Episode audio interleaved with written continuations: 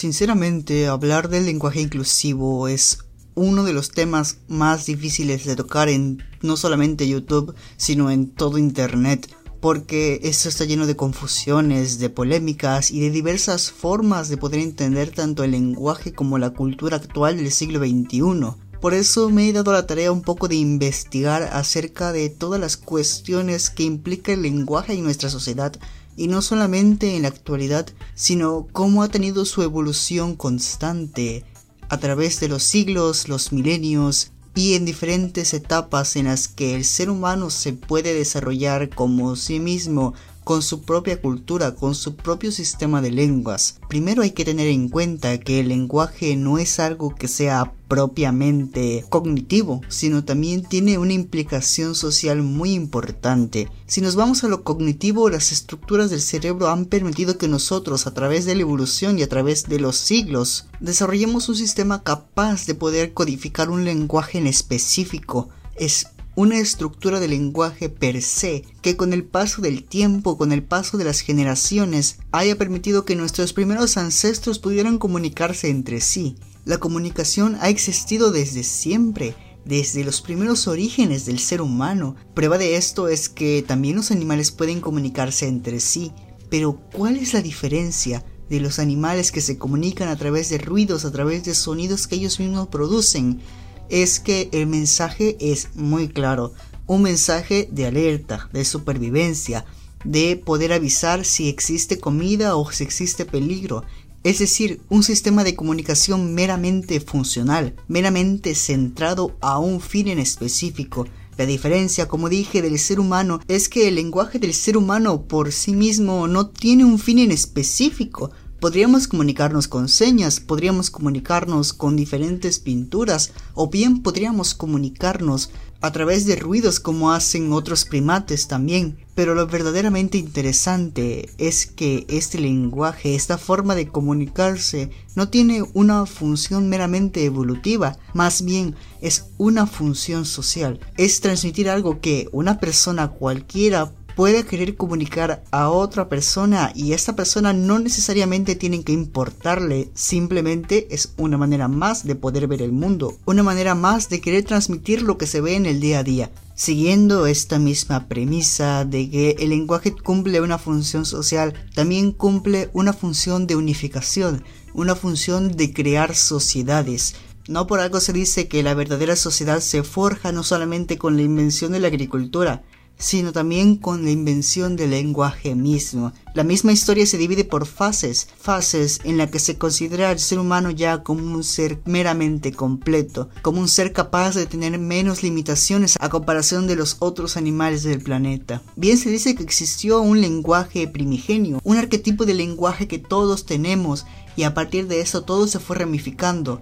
Sin embargo, y así como ocurre con la taxonomía, el pensar que existió solamente una forma de poder comunicarse los primeros humanos creo que resultaría demasiado ambiguo, creo que resultaría demasiado descabellado, un poco egoísta el pensar que todo llegó desde un solo tipo de lenguaje primigenio.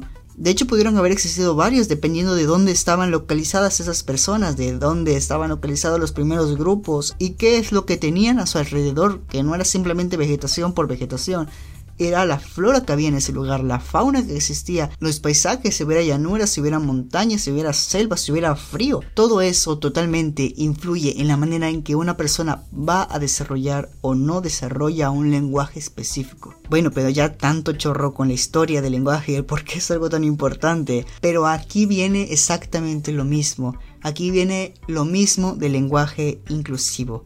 El hablar de esto lo pensé bastante porque hay opiniones bastante divididas, demasiado marcadas en cuanto a qué es lo correcto, cuál es lo que no, qué dice la RAE, qué es lo que dicen los grupos que lo están impulsando mucho más.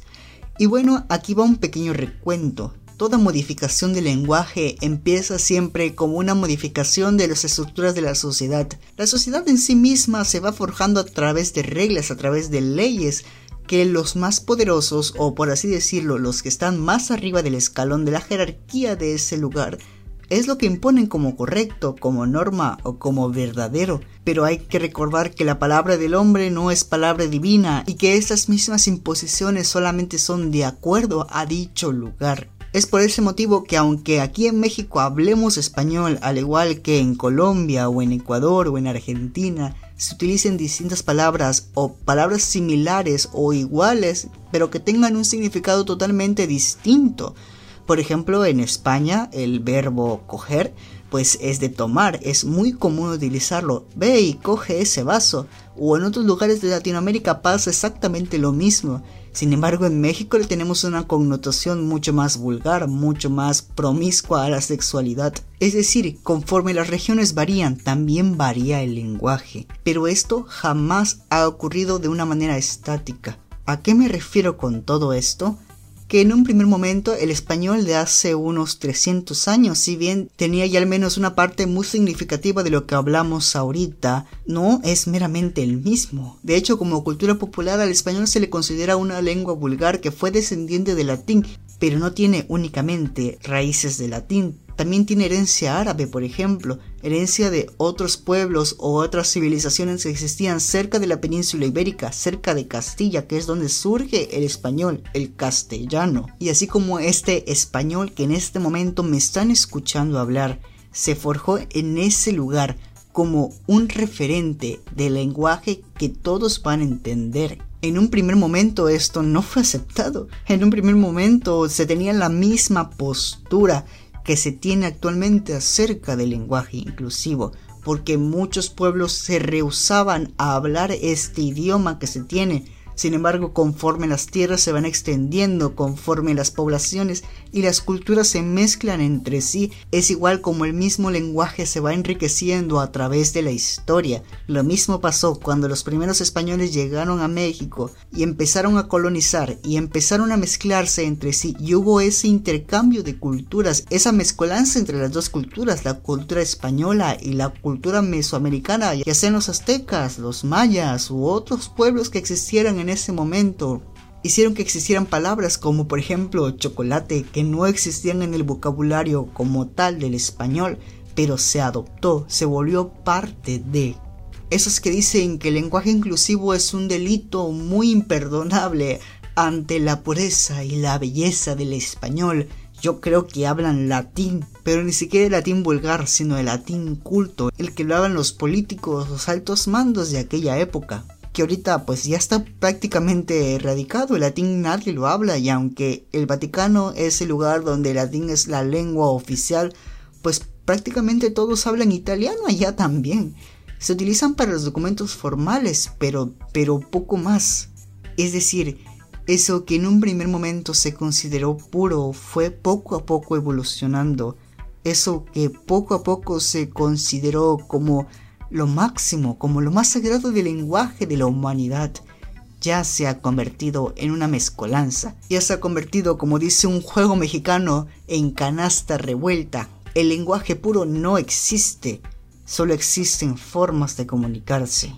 Por eso mi pronóstico es que al final dentro de unos años, no sé cuánto, la RAE va a terminar aceptando el uso del lenguaje inclusivo como algo ya formal dentro del español, el uso de la E como sujeto neutro, y poco a poco esto se va a ir extendiendo a todos los lugares donde se hable el español, que en un primer momento no se va a aceptar, es lo más probable, pero el lenguaje cambia, así como cambian las personas, así como cambian las generaciones. Y ahora con el contacto tan cercano que tenemos del Internet, de la globalización, de las redes que nos hacen tener información del otro lado del mundo en un instante, estoy seguro que este proceso va a ser mucho más rápido, mucho más preciso. La adopción del lenguaje inclusivo es inevitable. Va a pasar tarde o temprano. Yo en este momento no lo utilizo, me declaro culpable, pero no porque no, sino porque yo ya tengo un sistema formado y en ese yo me siento cómodo hablando. Sin embargo, conforme pase el tiempo, poco a poco voy a ir adoptándolo tal vez, no lo sé, el futuro es muy impredecible y en esas cosas mucho más.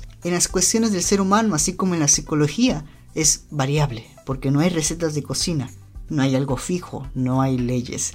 Simplemente hay seres humanos hablando Simplemente hay seres humanos hablando, hay seres humanos expresándose, hay seres humanos siendo humanos, transmitiendo lo que las antiguas generaciones poco a poco fueron depositando en nuestros saberes a través de la literatura, de la música, del arte, del conocimiento mismo, de la ciencia, de la filosofía. Todo el conocimiento humano actual se basa en las grandes expectativas de los antiguos del pasado, pero no solamente los que aparecen en libros, sino de las mismas personas incrustadas en cada sociedad, en cada familia, que tenga pensamientos distintos a los que se tengan estructurados normalmente en ese lugar. De lo que sí puedo estar seguros es que todos tenemos ese aire revolucionario, ese aire de cambiar las cosas desde adentro para afuera, ese aire que destaca esta generación, la generación global, la generación que está en todos lados, en todos lados del mundo,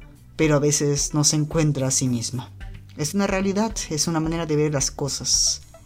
Y bueno ya, con esto me despido. Ya me he extendido demasiado en este pequeño programa tipo podcast llamado Improvisando Ando.